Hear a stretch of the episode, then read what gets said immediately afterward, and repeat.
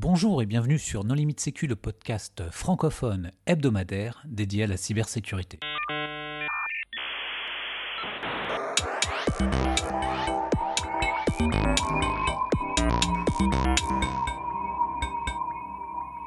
Alors aujourd'hui, nous allons parler de Slashe Slash OS, un système d'exploitation open source pour mobile avec Gaël Duval. Bonjour Gaël. Bonjour. Pour discuter avec lui, les contributeurs Non Limite Sécu sont Nicolas Ruff. Bonjour. Paul Amar. Bonjour. Et Hervé Schauer. Bonjour. Alors Gaël, en préambule, est-ce que tu voudrais bien te présenter?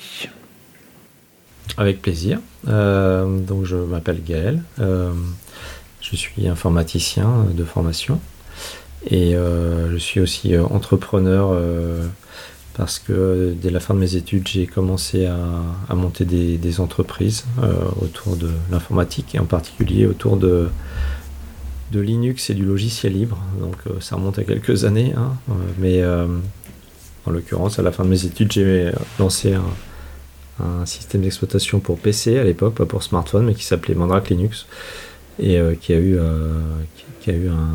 un beau succès à la fin des années 90, début euh, des années 2000. Euh, voilà, et puis plus récemment, euh, j'ai lancé un, système d'exploitation pour smartphone qui s'appelle EOS en français, slash E slash OS, et qui a l'ambition de fournir un système d'exploitation mobile qui soit à la fois facile à utiliser et qui offre des garanties très fortes en termes de protection des données personnelles de ses utilisateurs. Qu'est-ce qui fait que tu t'es lancé dans ce projet? Alors, ça, c'est une question, c'est une très bonne question et la réponse est, assez simple. Euh, si on remonte à quelques années, donc en 2017, euh, j'ai, euh, moi qui venais du PC, j'ai découvert un petit peu plus le, le monde du smartphone pour plein de raisons. et j'ai trouvé ça assez passionnant et à la fois j'ai réalisé à quel point le, dans le smartphone, euh, quand on, descend un petit peu dans les couches basses, euh, comment ça fonctionne vraiment, intimement, euh, il y a tout un système en fait, on appelle ça un business model en anglais, un modèle économique qui s'articule autour de la collecte permanente des données personnelles des utilisateurs. C'est-à-dire que on va vous offrir un truc qui à la base est plutôt gratuit, quoi, grosso modo. Euh, et donc c'est cool. Mais euh, derrière, en fait, il y a tout un système qui s'organise pour, euh, pour qu'en fait vous payez. et comment vous payez? Bah, C'est en fournissant toutes vos données personnelles. Donc, pour résumer un petit peu rapidement, si j'ai un téléphone sous Android aujourd'hui ou sur Apple, un iPhone, je vais avoir entre 6 et 12 mégaoctets de données personnelles qui sont collectées euh, tous les jours. Donc euh, mes données personnelles, c'est quoi? C'est euh, bah, là où je me trouve, la géolocalisation, c'est quelles applications je télécharge, quelles applications j'utilise, quand je les utilise, de quelle manière je les utilise, c'est quelle recherche je vais faire sur Internet si j'utilise Google ou Bing ou ce genre de moteur de recherche c'est mon historique de navigation, c'est mes mails si j'utilise Gmail, etc. Donc en fait, grosso modo, c'est toute votre vie, quoi. Enfin, parce qu'aujourd'hui, la vie euh, sur le smartphone, c'est un peu la vie euh, intime. Euh, c'est pas comme il y a 20 ou 30 ans. Donc, donc en fait, vous donnez toute votre vie à des acteurs privés, en l'occurrence, qui vont les exploiter pour vendre de la publicité plus chère, parce qu'en fait, quand vous, quand ils vous connaissent bien, très bien, intimement bien, hein, c'est-à-dire jusqu'à euh, je sais pas, votre orientation sexuelle, euh, vos habitudes de consommation, toutes sortes de choses. Ils peuvent vous vendre de la publicité hyper ciblée. Et la publicité hyper ciblée, en fait, elle est vendue beaucoup plus cher que la publicité. Euh, comme si vous êtes devant votre télé, regardez la télé, vous voyez une publicité à un moment qui vous concerne pas du tout. Et en fait, en l'occurrence, ils vont vous fournir que des publicités qui vous concernent extrêmement bien, de manière extrêmement ciblée. Et ça, c'est un problème pour plein de raisons. Déjà pour des problèmes éthiques et moraux, à mon sens et aussi parce que euh, ça peut avoir des conséquences importantes sur, euh, euh, sur nos vies, sur la démocratie, sur plein de choses comme ça. parce qu'aujourd'hui, ces données-là, elles sont détenues, elles sont entre les mains d'acteurs privés et qui peuvent en faire ce qu'ils veulent aujourd'hui, mais pas seulement, parce que demain, on ne sait pas à quel point ça ne peut pas être exploité par des gouvernements, ça ne peut pas être exploité par des, intrusions dans les serveurs de Google qui vont récupérer toutes les données personnelles de tous les utilisateurs de Google. Ça représente quelques milliards de personnes quand même, à des fins qu'on ne connaît pas. Donc c'est un vrai problème aujourd'hui, c'est un vrai enjeu de société. Je pense qu'il est extrêmement sous-estimé dans le débat public, qui est pas assez connu sans doute. Et donc nous on répond à ça en faisant euh, un système d'exploitation mobile qui justement va vous protéger en fait. L'idée c'est de, donner des garanties assez fortes en termes de protection des données personnelles pour les utilisateurs. Et donc c'est ça qui m'a amené à, l'idée de monter EOS. Euh, c'est parce que je trouvais pas d'alternative en fait à, iOS sur iPhone ou à Android sur, sur tout le, reste des téléphones du marché. Juste pour revenir sur le nom EOS, comment est-ce que tu l'as choisi? Alors, euh, ça, c'était un accident industriel. Euh, au départ, ça s'appelait ILO, de E-E-L-O, et puis on a lancé le projet comme ça, et puis au bout de quelques mois d'existence, on a eu comment dire, un problème juridique avec une entreprise qui avait déposé un nom qui n'était pas ILO, mais qui, était, qui ressemblait un petit peu, et qui assez vite nous a fait comprendre que soit on voulait aller au tribunal dépenser des dizaines ou des, centaines de milliers d'euros pour euh, se battre pour gagner notre nom, soit on l'abandonnait. Donc, euh, comme c'était le début du projet, on n'avait pas un sou. Euh, bah, on a changé de nom et en 24-48 heures, on a dû trouver un nouveau nom. Et on a eu la mauvaise idée d'appeler ça slash E slash OS. ce qui a un, un avantage, c'est que le nom est assez, comment dire, singulier. Donc, on nous interroge souvent sur ce sujet-là.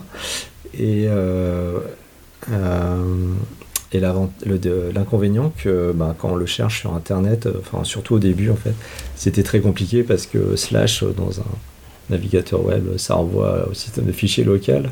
ça reste un problème. Hein. Et donc voilà. après ça, aujourd'hui, sur n'importe quel moteur de recherche, quand on cherche le nom de l'OS, ça se passe bien et on a les résultats et il n'y a, a, plus tellement de. Comment dire Il y a plus tellement de plans de changer de nom pour l'OS parce qu'on a, on a introduit en fait une marque pour les produits qui utilisent cet OS qui s'appelle Murena. Et, euh, aujourd'hui, euh, la priorité, c'est vraiment de communiquer autour de ce, nom de marque plutôt que l'OS qui est un truc quand même de, de technophile qui intéresse pas trop ma mère en fait. Oui, et puis l'avantage de Murena, c'est que les recherches sur Internet, elles marchent beaucoup mieux. Ouais, et puis en plus, il y a murena.com parce que slash e slash os.com, euh, c'est pas possible. C'est une très bonne BD, ceci dit, Murena, donc euh, ça peut aussi polluer tes résultats. Ça pourrait être ça, ou l'inverse. Et quand tu dis le, on, c'est combien de personnes derrière? Alors aujourd'hui, on est un peu plus de 40 personnes, temps plein. Euh, on est. C'est assez atypique parce qu'en fait.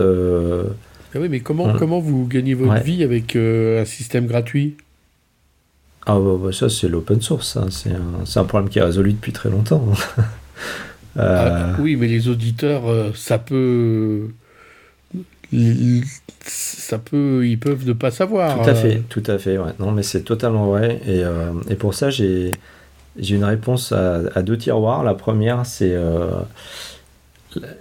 la société Red Hat, euh, alors ça va peut-être pas parler à tous les auditeurs, mais c'est une société américaine qui a été créée dans les années 90, qui, était, euh, qui a édité un système bien connu qui s'appelait Red Hat Linux, qui a toujours été gratuit à la base et euh, ils sont revendus pour plusieurs dizaines de milliards d'euros à, de dollars pardon, à IBM il y a quelques années. donc ça a très bien marché pour eux. Et juste pour... alors c'est un peu une blague, mais pas tant que ça. Il y a beaucoup de gens qui, font beaucoup d'argent en vendant de l'eau en bouteille en fait ça marche super bien. Et l'eau, c'est gratuit à la base. Donc, euh, Mais donc, du coup, iOS, c'est, euh, ça a été, on va dire, euh, buildé from scratch.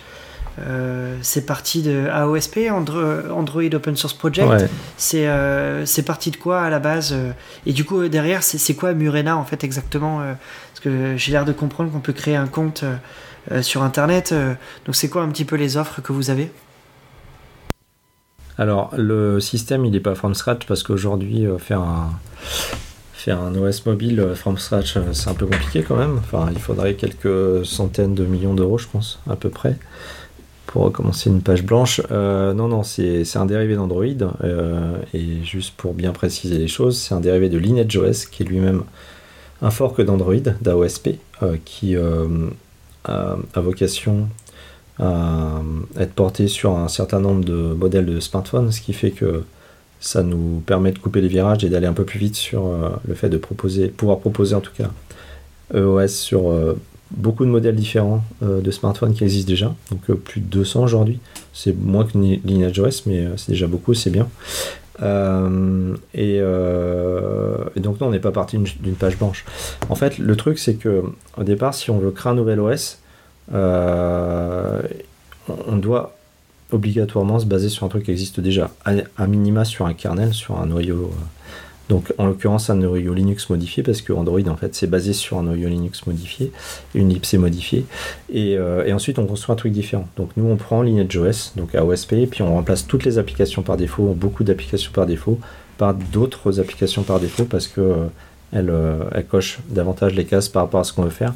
Euh, et puis on nettoie aussi les couches basses parce que euh, en fait même dans AOSP en fait euh, qui est un projet open source parce qu'à la base Android est open source il y a plein de choses qui vont déjà chez Google hein. même sur AOSP quand on démarre un téléphone Android aujourd'hui il fait un connectivité check c'est un ping sur un serveur, Google pour informer Google qu'il y a un téléphone Android qui démarre enfin voyez donc ce genre de truc on nettoie tout ce qui est NTP servers DNS servers, euh, tout ça. Et puis on remplace les applis par défaut, puis après on remonte dans les, dans les couches. Euh, et puis on arrive jusqu'à la couche utilisateur, donc euh, le store d'application, tout l'équivalent de Play Services, etc., qu'on ne garde pas évidemment. Et on remplace par des équivalents open source qui soit remplacent complètement, soit exploitent une partie des, des API de Google. je pense à Play Services là en l'occurrence. Euh, pour pouvoir euh, faire une espèce d'interface anonyme entre euh, l'OS et ces, services Google qui sont utiles parce que ben, ça peut être par exemple les push notifications, donc les notifications qui viennent des applications mais qui passent par des serveurs Google. Si on fait pas ça, il n'y a pas de notification. Donc nous on a, on a fait le choix de dire les notifications c'est comme un truc assez utile que les utilisateurs souhaitent.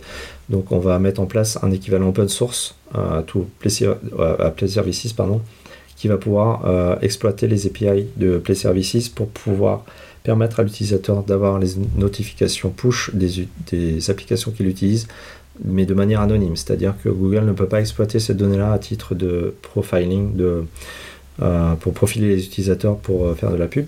Euh, et puis on a aussi toute la partie store. Donc là, l'idée c'est vraiment de rester compatible avec les applications Android. Donc là, il y a plein de choses à faire parce que par défaut, c'est pas si simple que ça.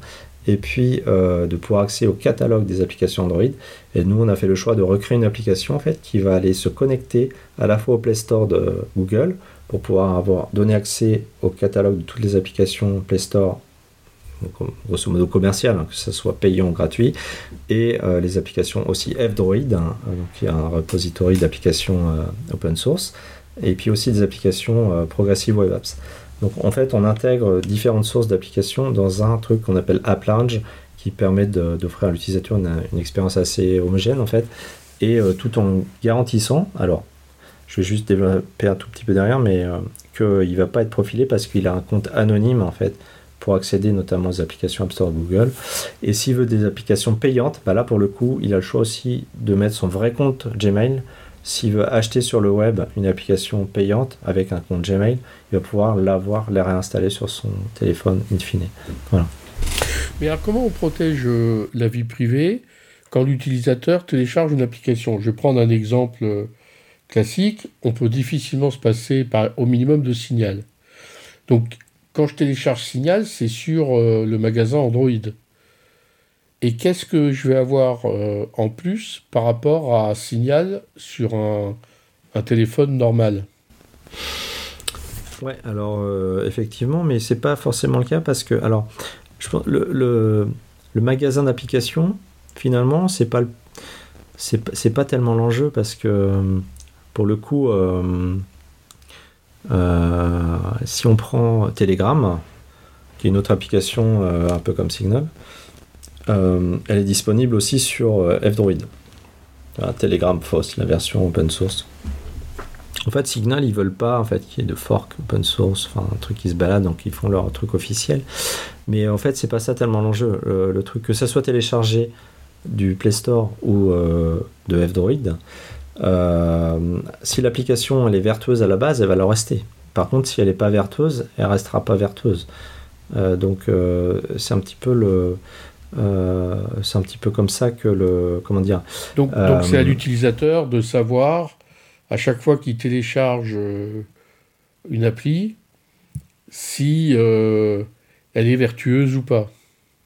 C'est exactement ça, euh, et, on va l'aider un petit peu, nous, parce que dans le, dans le store d'applications, dans le magasin d'applications qu'on propose, euh, on propose deux choses. Enfin, on propose une chose qui est euh, de proposer un score de privacy, donc un score de vie privée, entre guillemets.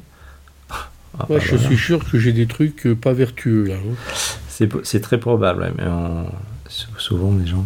Et, en fait, on va guider l'utilisateur. C'est-à-dire, l'idée, c'est pas de l'enfermer dans un truc et lui dire, voilà, il faut que tu fasses ça et tu vas te couper du monde. C'est de lui dire, voilà, tu as, tout ça qui est disponible et telle application, elle a 5 euh, sur 5 de privacy, donc tu peux être à peu près confiant. Et souvent, les applications qui viennent de F-Droid, c'est le cas. Et puis, si elle a 0 sur 20, ça veut dire que bah, probablement, elle va avoir euh, euh, plein de trackers. Parce que le problème, souvent, des applications, c'est les trackers. C'est-à-dire que c'est comme des cookies sur Internet, sur le web mais c'est pour les applications. C'est-à-dire, les trackers, c'est un truc qui va permettre à peut-être 20 entités différentes qui ne sont pas euh, l'éditeur de l'application de suivre votre utilisation de l'application en temps réel. Ils vont savoir qu'à tel moment, vous allez être en train de consulter, d'ouvrir l'application, de consulter un article, etc. Et ça, c'est problématique. Non, mais au moins avec le web, on peut espérer commencer à contrôler quelques trucs, mais avec les applis, on est mort. Alors, oui et non, sur les applications, on informe les utilisateurs des trackers, donc les applications, euh, qui vont être inclus dans l'application. Et ça, on le fait avec Exodus Privacy, qui est un projet français, qui analyse toutes les applications mobiles Android et qui regarde dedans, qui les décompile et qui va regarder, analyser tous les trackers qui sont connus, euh, parce qu'il y a des listes qui sont assez publiques, et pour pouvoir dire voilà, euh, tu, dans cette application-là, tu vas avoir ce tracker, ce tracker, ce tracker, ce tracker. Et là, au final, l'utilisateur, il va savoir très vite, et ça, je pense que EOS est probablement, hein, je dis bien ça, euh, euh, le seul système d'exploitation mobile aujourd'hui à proposer cette information-là à ses utilisateurs. Et en plus, on va un petit cran plus loin depuis, depuis un peu plus d'un an, c'est que on a un module qu'on a développé qui s'appelle Advanced Privacy qui permet de non seulement de connaître les trackers qui sont activés de manière dynamique quand on, utilise, quand on utilise les applications, mais aussi de les couper. C'est-à-dire que quand j'utilise une application média, X ou Y, hein, euh, je vais pouvoir savoir qu'à tel moment, tu as, 3 ou 4 ou 5 ou 10 trackers, parfois c'est jusqu'à 30 ou 40, et je vais pouvoir les couper. Et le, ce qui est génial, et ça c'est un truc euh, qui euh, on n'y croyait pas au départ, mais c'est que quand on les coupe tous ces trackers, l'application 99% du temps, elle continue de bien fonctionner. Mais quand je dis bien fonctionner, ça veut dire qu'elle fonctionne vraiment très bien, on s'en aperçoit pas. Et euh, en fait, le truc dont on s'aperçoit qu'on a l'habitude des applications avec Tracker, c'est qu'on utilise l'application, tout d'un coup, tu as toutes les pubs qui disparaissent, par exemple. Ça, c'est génial. Donc, tu utilises une application météo, par exemple, euh, comme des applications très connues de météo en France, euh, tu vas pouvoir les utiliser sans Tracker, et en plus, tu n'as plus toutes les pubs qui s'affichent. Alors, j'ai pas trop utilisé Lineage OS et, antérieur, mais il me semblait que la valeur ajoutée qu'il proposait, c'était la gestion fine des permissions, justement, pour empêcher les applications d'accéder à ton carnet d'adresse ou de ce genre de choses. Euh, features qui aujourd'hui ont été ajoutées dans AOSP, euh, je sais plus à partir de la version 12 Android, j'ai plus le chiffre exact en tête. Euh, est-ce que vous, rajoutez des, fonctionnalités de sécurité par, par dessus ces mécanismes ou est-ce que vous utilisez ceux du système? Bah, les, mécanismes qui sont euh, déjà dans, dans LineageOS et pour le coup pour ASP maintenant, euh, il y a plein de mécanismes qu'on garde parce qu'ils sont bons. Quoi. Enfin, la, gestion des permissions, etc. Euh, ça, on le laisse parce que parce que c'est utile et plus qu'utile, c'est nécessaire même. mais mais on rajoute des trucs au-dessus. C'est-à-dire que déjà on supprime de lineage parce que dans Lineage, j'ai aussi de, tous les trucs dont j'ai parlé, le connectivity check, les DNS par défaut sur Google, des, des, trucs assez bas niveau que nous on nettoie. les applications par défaut, c'est pas forcément les choix qu'on fait. Et puis par-dessus, on rajoute des, fonctionnalités additionnelles, et en l'occurrence le fameux euh, Advanced Privacy dont j'ai parlé sur la gestion des trackers et euh, la coupure des trackers des applications. Ça, c'est un truc qu'on a développé nous-mêmes et euh, qui aujourd'hui n'est disponible que dans EOS. C'est un peu une sorte de p-hole là pour les experts là un petit peu, hein, c'est ça, qui est finalement directement intégré au device Android. Mmh. Et, donc là, du coup, vous supportez à peu près 200 devices, c'était ce que tu disais? Il y a 200 smartphones, grosso modo. Euh. Et, donc Murena, en fait, c'est quoi exactement? Euh, C'est votre offre commerciale? C'est ça, c'est exactement ça. En fait, euh, bah, c'est tout, toute l'histoire du nom qui est un peu. voilà. Bah, Murena, c'est le téléphone qui permet d'avoir EOS d'origine déjà. C'est ça, c'est exactement ça. En plus les services en ligne, parce qu'en fait, on fait un on a une particularité, c'est qu'on développe un OS mobile, mais on fait aussi des services en ligne un peu, enfin, tous les services un peu basiques que la plupart des gens ont l'habitude d'utiliser. Euh, on a, enfin, l'idée c'est que utiliser un téléphone Murena avec EOS et utiliser dedans du Gmail pour le mail, euh, tout ça, enfin, ça n'a pas tellement de sens, du Google Calendar. Donc en fait, on a recréé aussi euh, tout le pendant service en ligne qui offre les mêmes garanties que l'OS mais euh, avec du, du, du, courrier électronique, euh, du calendrier, euh, du stockage en ligne pour les photos, les fichiers, partage de documents, édition de documents en ligne, et tout ça qui, qui, se, qui synchronise en fait avec l'OS.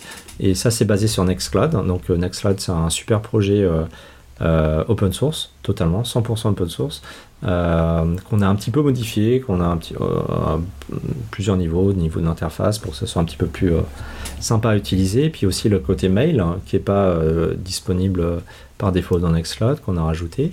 Et aujourd'hui, euh, bah, ça permet aux utilisateurs de, de OS d'avoir à la fois un OS sympa qui fonctionne bien et toutes les garanties sur la vie privée sur le mobile et aussi les services en ligne qui sont associés et qui permettent d'utiliser comme si on utilisait. Enfin, je veux dire, l'idée c'est vraiment de recréer ce que fait Google sur, euh, sur Android, mais d'une manière beaucoup plus vertueuse. Alors maintenant, on va peut-être faire un point sur les aspects cyber et les challenges euh, que tu as pu rencontrer. Quels sont-ils? Euh, Sur les aspects euh, purement sécurité. alors là, c'est un sujet. Alors, moi, je suis assez.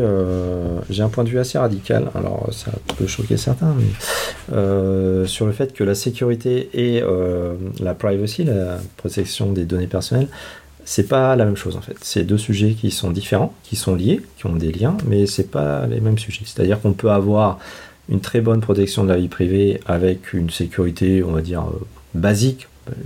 Zéro sécurité, c'est jamais une solution, hein, très clairement. Enfin, euh, mais inversement, euh, on peut avoir un système ultra sécurisé qui soit extrêmement mauvais au niveau de la privacy. Je pense que tu peux avoir un système qui va de manière extrêmement bien sécurisée pouvoir euh, acheminer tes données personnelles euh, pour des, à des fins extrêmement néfastes, très mauvaises pour les services secrets de la Stasi ou je sais pas quoi. Je dis la Stasi, ça n'existe plus, donc on peut peut-être le citer. Il y a quand même un sacré boulot pour maintenir à jour le noyau, enfin toutes les librairies sous-jacentes, etc. En plus, euh, j'imagine que vous n'êtes pas forcément dans les embargos, euh, ce genre de choses. Euh, est-ce que vous avez eu des, problèmes de sécurité Vous avez dû, on va dire, être créatif? Est-ce que tu voudrais partager quelques anecdotes ou quelques histoires d'horreur? Je, vais être totalement transparent. Tout ce qui est vraiment très bas niveau, il y a des communautés qui s'en occupent. Donc nous, on intègre, on assemble, on met ensemble, on fait un produit et on, voilà, on part des sources qui fonctionnent bien. Donc le challenge pour nous, c'est plutôt d'être à jour par rapport à tel ou tel security fix qui va être fait pour le noyau, pour Android, pour etc. Donc c'est plutôt ça pour le navigateur web aussi, parce que c'est un gros sujet le navigateur web. Je, vais donner un exemple, hein, parce que euh, euh, sur le navigateur web, on était en retard là, de, de plus de 6 mois sur les, sécurités, euh, les updates de sécurité du navigateur, du navigateur web. Et ça, c'est pas une bonne chose parce que euh, on sait que sur le navigateur web, il y a vraiment un super terrain de jeu pour des gens mal intentionnés pour venir faire des choses qui sont pas qui sont pas terribles. donc pour nous, c'est plus, plus ce challenge-là, en fait, c'est d'être vraiment à jour avec l'état de l'art de la sécurité. on n'invente pas grand-chose en termes de sécurité. On n'a pas vraiment de gros hormis un projet quand même qui est euh, le chiffrement de bout en bout, parce qu'on pense que, euh, en particulier sur tous les, les, tout ce qui est stocké euh, comme données personnelles sur, les, sur le cloud sur, qu'on opère, évidemment c'est chiffré, évidemment on a plein de trucs de sécurité qui sont mis en place autour pour protéger les accès, pour avoir des alertes en cas de. etc. Euh, tant qu'on n'aura pas un système vraiment de chiffrement de bout en bout sur les données utilisateurs, on ne sera jamais sûr qu'il n'y aura pas un problème. On ne peut pas être sûr parce que la sécurité ultime, ça n'existe pas. Enfin, ça, J'avais un prof de fac qui nous disait, il y a un peu longtemps, que si vous voulez de la sécurité sur un ordinateur, sur Internet, il y avait un seul moyen, c'était de le débrancher d'Internet. Et ça, ça n'a pas changé en fait. Dès l'instant où vous avez un, téléphone qui est, ou un ordi hein, qui, est branché sur Internet, euh, il n'y a pas de sécurité absolue. Parce que même si vous êtes à jour de toute votre mise à jour de sécurité, euh, bien évidemment, il y a énormément d'autres problèmes de sécurité qui existent, qui soit ne sont pas connus, du tout, soit qui ne sont pas connus par ceux qui éditent le logiciel, qui sont connus que par certaines personnes. Donc en fait, c'est toujours un jeu de chat à la souris et de course en avant. Euh, donc voilà, nous on essaie juste d'être à jour de un moment, état de l'art de sécurité, et on peut difficilement aujourd'hui faire mieux, sauf le chiffrement de bout en bout pour le coup. Et euh, voilà. Et quand tu parlais euh, finalement là, de ces six mois que vous n'étiez pas à jour sur le navigateur, j'ai deux questions. C'est du coup, vous êtes arrivé à réduire ce temps là, donc là, je sais pas, euh, au niveau de, de Murena, en fait, déjà, vous êtes arrivé à le réduire. Et deuxième question, c'est euh, quel est le navigateur que vous avez du coup Est-ce que vous êtes sur un Chromium based ou je sais pas similaire? Ouais, on a, on a choisi de se baser sur un navigateur avec une base Chromium euh, pour des raisons de performance parce que comme je disais euh, un petit peu avant, euh, on propose aussi dans les applications des, PWA, donc des Progressive Web Apps, et les benches qu'on a fait sur les navigateurs web ont montré que je ne sais pas si c'est malheureusement ou pas, mais en tout cas, les navigateurs web basés sur Chromium étaient beaucoup plus rapides et beaucoup plus efficients que les autres. Et donc on, a parti, euh, on est parti sur cette base. Donc aujourd'hui sur le navigateur web, on fork un projet qui s'appelle euh, euh, Bromite, qui est un navigateur web basé sur Chromium et qui apporte des, des, réglages par défaut et des patchs en fait qui, qui améliorent hum, la sécurité et la privacy surtout, enfin la, protection des, données personnelles euh, du navigateur web. Et on fait, nous-mêmes, on le fork. Quand je dis on le fork, c'est-à-dire qu'on fait aussi nos propres réglages, c'est-à-dire qu'il y a des choses qu'on restreint ou au contraire qu'on autorise en fonction de ce qu'on souhaite euh, apporter euh, comme fonctionnalité. et c'est là-dessus qu'on était un peu en retard, sur les, enfin un peu six mois quand même, c'est pas mal, sur les, les mises à jour de sécurité. Et voilà, donc là c'est en voie de résolution, on a réussi à trouver un nouveau process et puis aussi des personnes qui avaient la connaissance nécessaire parce qu'aujourd'hui, euh, rebuilder euh, Chromium, euh, c'est pas, pas un truc ultra trivial. C'était déjà le cas il y a 20 ans quand il s'agissait de rebuilder Mozilla. Donc ça n'a pas changé, ça s'est pas tellement amélioré. Et je me, je, me, posais la question il y a quelques semaines, pour être un adepte de tout ce qui est AdBlock, uBlock, etc., justement sur les navigateurs euh, standards qu'on peut avoir euh, sur les laptops. Je me posais la question de euh, comment ça se fait qu'on n'avait pas nécessairement les mêmes équivalents sur Android, dans le Play Store. Vous êtes, vous êtes les seuls, non, à proposer ce type de choses pour enlever les trackers, enlever les pubs alors sur, sur les applications, je pense qu'on est un des seuls à proposer un, un blocage des trackers. Euh, sur le navigateur web, par contre, je pense que là, pour le coup, il y a quand même beaucoup plus de. On n'est pas du tout les seuls. Donc, nous, oui, dans le navigateur web, par défaut, il y a un, il y a un blocage des, des comment on appelle ça des pisteurs, enfin des et un adblock, enfin des publicitaires, des pisteurs publicitaires. Mais on est, je pense pas qu'on soit les seuls. Donc nous on le met par défaut parce que les utilisateurs apprécient ça, puis on pense que c'est une bonne chose. Mais mais non, je pense que ça. Enfin, quand on voit même sur le PC, il y a quand même aujourd'hui il y a quand même énormément de monde qui met des adblockers parce que c'est la, publicité, euh, c'est quand même assez insupportable. Euh, euh, sur PC, oui, mais après sur Android, je trouve que c'était, ça, semblait en tout cas plus réduit sur les possibilités. typiquement, Adblock, je crois qu'il marche seulement sur Opera, sur Android, et je crois qu'il a encore. Comme je sens que le mot de la fin va arriver, je vais quand même placer la séquence boomer. Au début, tu as dit que tu as lancé le projet parce que il n'y avait rien en dehors d'Android et iOS, mais on est quand même tous assez vieux ici pour avoir connu euh, Windows Mobile, euh, Symbian, euh, Linux MyMo sur, Nokia. Enfin, il y, en avait des projets à l'époque dont certains étaient open source, et Firefox OS aussi, qui a quand même eu un succès d'estime. Plus que ça, même. Et, et Ubuntu Touch. non, mais totalement. Mais quand je disais il n'y avait rien, c'est-à-dire qu'il y avait moi, je suis. Enfin, en tout cas en 2017, euh, parce que j'ai commencé le projet en 2017, euh, j'étais un, utilisateur vraiment lambda de smartphone, c'est-à-dire que j'avais un iPhone depuis 2007, parce que évidemment, quand le premier iPhone est sorti, euh, j'ai trouvé un moyen de me le faire expédier des US. deux mois après sa sortie parce que ça m'excitait beaucoup et j'étais hyper conquis parce que parce qu'il y avait absolument tout de ce, dont j'avais besoin à l'époque euh, sur un smartphone euh, qui permettait même de pouvoir euh, à l'époque pouvoir se connecter avec un, SSH dessus, enfin quand, on poussait le bouchon un petit peu plus loin. Et, et, donc j'étais un peu là-dedans. Et, donc j'étais un utilisateur assez lambda finalement. Enfin, même si j'aimais bien pouvoir il n'y a pas grand monde qui se connecte sur, avec SSH sur un, sur un téléphone. Mais, euh, oui, enfin, les gens qui faisaient ça, ils avaient un Nokia. Hein. Alors peut-être avant, mais je sais pas Nokia. Moi j'avais plein de Nokia avant et je me suis jamais connecté. Ah bah moi j'ai toujours eu des Nokia, bah, les Nokia Linux, euh, toute la série ah des Nokia Linux. Ah, mais t'as pas connu les téléphones ah, Nokia sous Linux Je suis passé à côté d'un truc. Ah ouais, là t'es passé à côté d'un truc énorme. Euh, IRC, SSH, euh, un vrai Linux euh, sur un téléphone Nokia ah avec un magnifique clavier. Ah ben voilà, moi j'ai eu toute la série jusqu'à que ça s'arrête. Eh ben s'il y avait eu ça, probablement j'aurais pas lancé OS et, et Murena. Ah ben maintenant j'ai Murena.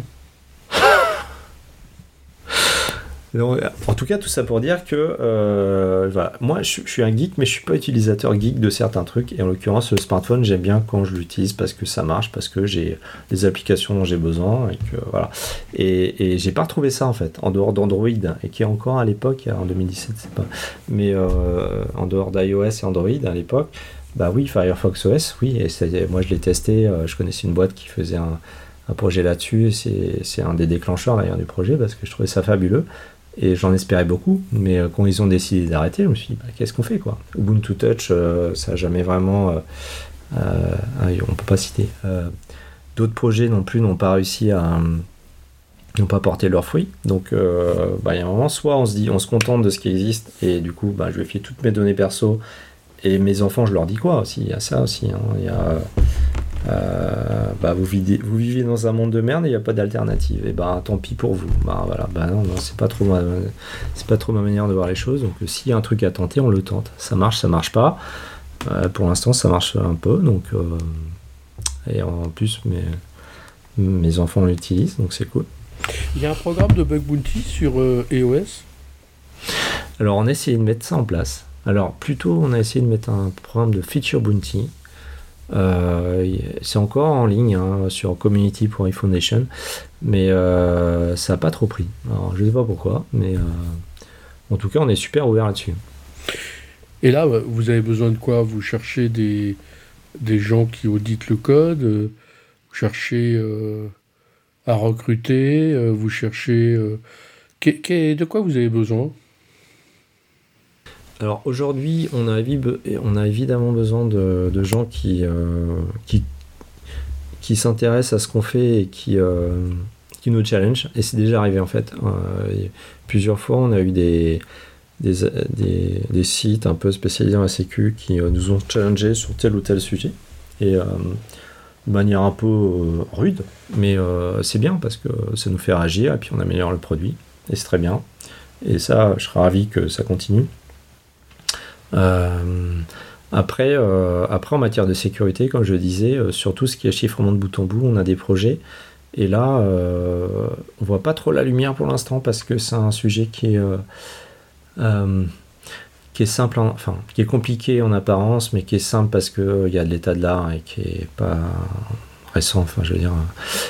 Et, mais par contre, en pratique, sur l'expérience utilisateur, le chiffrement de bout en bout, c'est un truc compliqué. Euh, parce que on ne demande pas à une grand-mère de 80 ans de, noter une passe-phrase de recovery sur un papier, que si jamais ça se passe mal, il va falloir qu'elle le retrouve. Donc ça, il y a, y a plein de sujets. Donc là, surtout, c'est surtout ce qui est chiffrement de bout en bout, on, a, besoin de pouvoir échanger, euh, de pouvoir avoir des, ressources euh, éventuellement. Hein, on, peut, on, peut, on, financer certains projets, donc, euh, mais là-dessus, on aimerait bien avancer. Ok, Gaël, est-ce que tu souhaiterais apporter le mot de la fin? Quel serait-il? Très bonne question, je ne sais pas. Euh, bah, déjà, merci beaucoup pour l'invitation et euh, ce temps d'échange euh, intéressant. Et, et, et je vous, j'encourage tout le monde à essayer EOS. je dis EOS en français parce que ça permet d'éviter les confusions. Enfin, les procès avec les grands noms du, du de la tech. Et, et ravi d'échanger ensuite en ligne avec avec toutes les personnes de bonne volonté euh, qui sont constructives et bienveillantes aussi et qui souhaitent euh, construire un monde meilleur sur le mobile. Ok Gaël, ben, merci beaucoup d'avoir accepté euh, notre invitation. Merci aux contributeurs. Chers auditeurs, nous espérons que cet épisode vous aura intéressé. Nous vous donnons rendez-vous la semaine prochaine pour un nouveau podcast. Au revoir. Au revoir. Au revoir. Au revoir.